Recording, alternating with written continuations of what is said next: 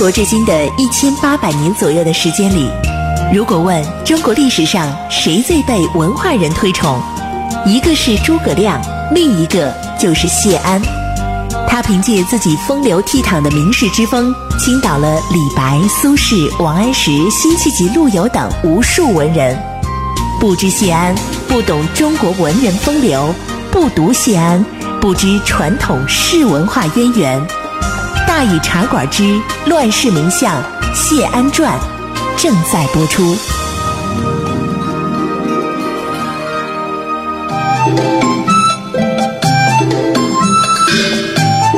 儿时风流无奈何，欲将赤骥换青鹅。不辞便送东山去，临老何人与唱歌？今天呢，咱们继续给大伙儿讲《乱世名相谢安传》啊。呃，之前咱们说到哪儿呢？咱们说到清谈这件事情啊。有朋友说了，清谈不就是哎，什么清谈？不是这个啊，这清是清水的清，谈是谈话的谈啊，跟那个谈没什么关系。那个那个脏点儿是。这个清谈呢，呃，和误国呀，咱们经常呢把这两个词儿呢连到一块来说，是清谈误国啊。这个清流呢就不如循吏，等等等等，如何如何啊？那既然咱们说谢安，咱们也得说说这清谈的事儿，是吧？呃，关于谢安清谈呢，呃，咱们呢有一些故事嘛，给大伙儿讲。这些故事呢，也都是一些历史上的小片段啊。首先，咱们要讲的第一个故事呢，就是畅谈渔父，哎。呃，知道林还有许寻，还有谢安等等这些高僧和名士们呢，呃，都到王猛他们家去聚会啊，就说有这么一回啊。谢安呢，环顾着大伙儿，忽然呢有点伤感，就是呀，你看今天这么多名人高士啊，当时那时候那帮人呢就坐在一块堆儿，对不对？哎，这么多名人高士，是不是啊？坐在一块堆儿，既然说时光这么难以留住的话。对不对？因为古代它不像咱们现在打一电话，你在哪儿呢？我在这开车，哗就过去了，没那么快，对不对？要想坐在一块堆聊个天唠唠嗑，这种事情确实是你搁咱们现在说，我们找一地儿清谈去，坐家里边是吧？泡上壶茶，呃，准备上一瓶啤酒，那弄两个花生米行了，是吧？那时候不一样，那时候好不容易遇上这么一回啊，这样的盛会呀也不能常有，所以咱们大家一起畅所欲言，抒发自己情怀吧。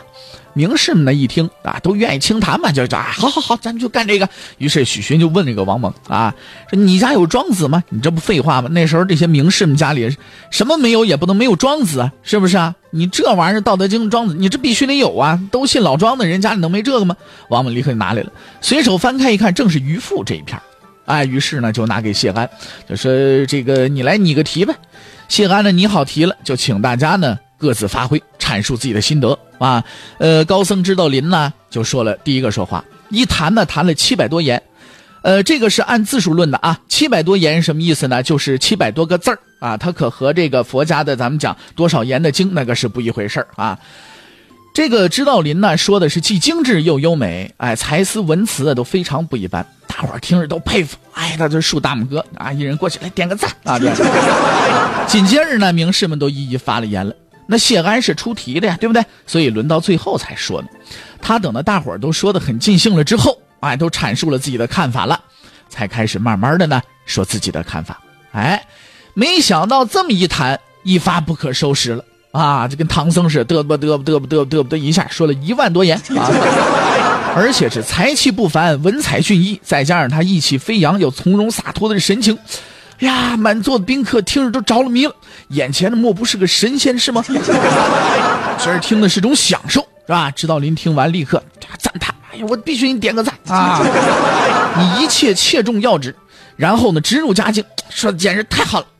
读到了这个故事，谢安这风神潇洒这气度，说实在的啊，你就仔细想一想，他是一种什么样的状态吧，是吧？呃，这是一个故事，还有一个故事就是和王羲之的这个争论。这个故事呢？很有名，也恰恰是通过这件事呢，我们的谢太傅对清谈误国这问题做出了明确的表态，弄得王羲之呢一点办法都没有。故事大略是什么样的呢？是这么一回事说这个王羲之当时呢和谢安呢都在健康的时候，有一天呢俩人一起呢到野城，就离健康很近的那地方呢去游玩，然后呢登上了城头，极目远眺，是吧？看看远方。这时候王羲之一看谢安，只见谢安沉默中望着远方。渐渐地现出了悠然遐想的神色妈的入定了，到一种状态了啊，仿佛已经不再置身这尘世之间一样。王羲之是谢安最好的朋友啊，他十分了解谢安。谢安满脑子的老庄思想，他也清楚的很。于是呢，他就由谢安推崇老庄，想到了名士们整天轻谈玄虚，越想越觉得心里不舒服。然后呢，就对谢安说了：“说安石啊，你看看，那大禹王呢，为了勤劳政事，双手双脚啊都长满了老茧；周文王为了国家而忙碌，老是忙到了很晚很晚才吃上饭。即便说这样，他们都觉得时间不够使呢。可是你再看看咱们现在这国家，哎，正是处在危难之中啊。”难道不是人人都应该为国效力的时候吗？你说这些个官员们整天清谈，荒废政务，文章倒都写的不错，可是这对国家有什么用处啊？这清谈可不就是现在不应该提倡的一件事情啊？这清谈现在不该提倡啊。其实王羲之为什么非要跟谢安说这些呢？他是指望谢安呐能接受他的这些个金玉良言，然后率先废了清谈这件事谢安在明史当中影响大呀，他要是先干这件事那其他人不就好办多了吗？其实王羲之说的很好啊，没有哪句不对啊，而且他是把谢安当成朋友了，句句都是发自肺腑的真心话。反过来，你再看咱们谢太傅啊，听了这段话之后，他怎么回答的呢？也没说好，也没说不好。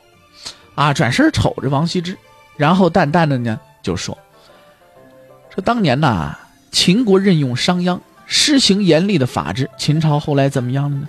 两世而亡。难道这也都是清谈惹的祸吗？”让王羲之愣那了哦，想了半天，逻辑上通不通？也通，是那么回事。心想：你这不是强词夺理吗？但是无论如何，人家谢安的态度已经表明了，你再让我不再清谈，那对不起，我不乐意。王羲之瞅着他，一点辙都没有。啊，谢安不是一个喜欢扯皮的人，这他也知道。谢安要不想改，你再怎么说都不好使，对不对？那时候呢，他们这官啊还没做大呢，王羲之呢也还在世呢，哎，所以说呢，这个他说谢安呢要是想改的话啊，很很不容易。所以王羲之呢就是除了闭嘴以外别无选择了。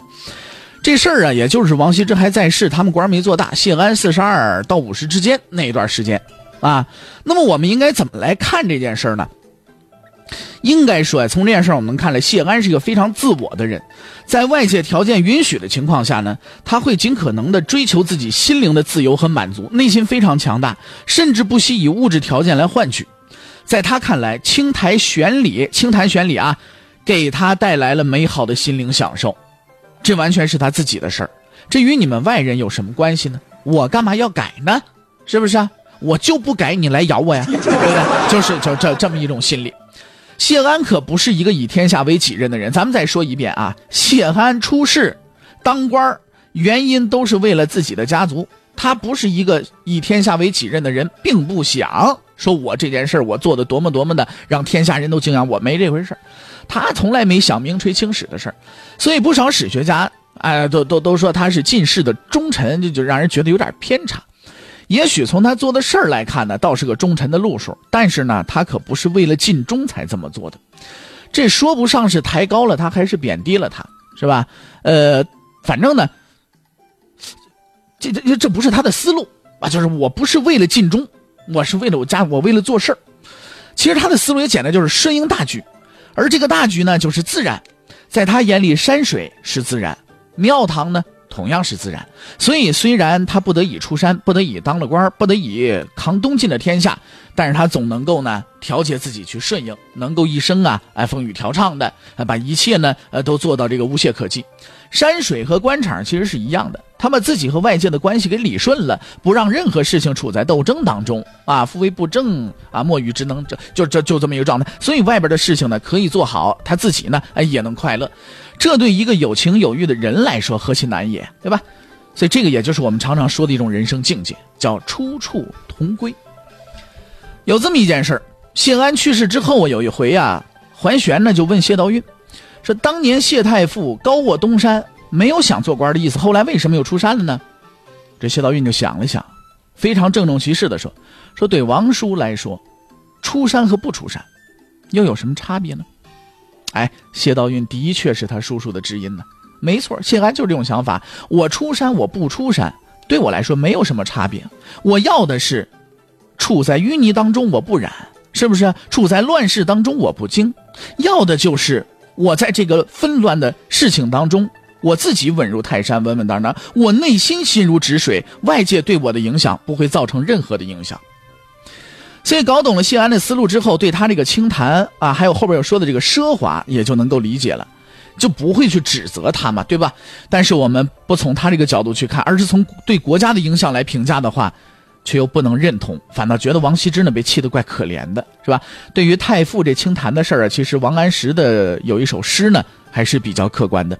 说谢公功业自超群，误尝清谈注释分。秦晋区区等亡国，可能王衍胜商君呢？啊，那么关于清谈呢，我们先暂且说到这儿。还有很多关于清谈的故事，关于王羲之啊，这个关于呃谢安等等的他们之间的一些故事啊。今天呢，因为时间关系，我们就不继续说了。欲知后事如何，咱们还是下回分解。看时间，马上是半点广告，广告之后是大禹茶馆之话说唐朝。广告之后，咱们再见。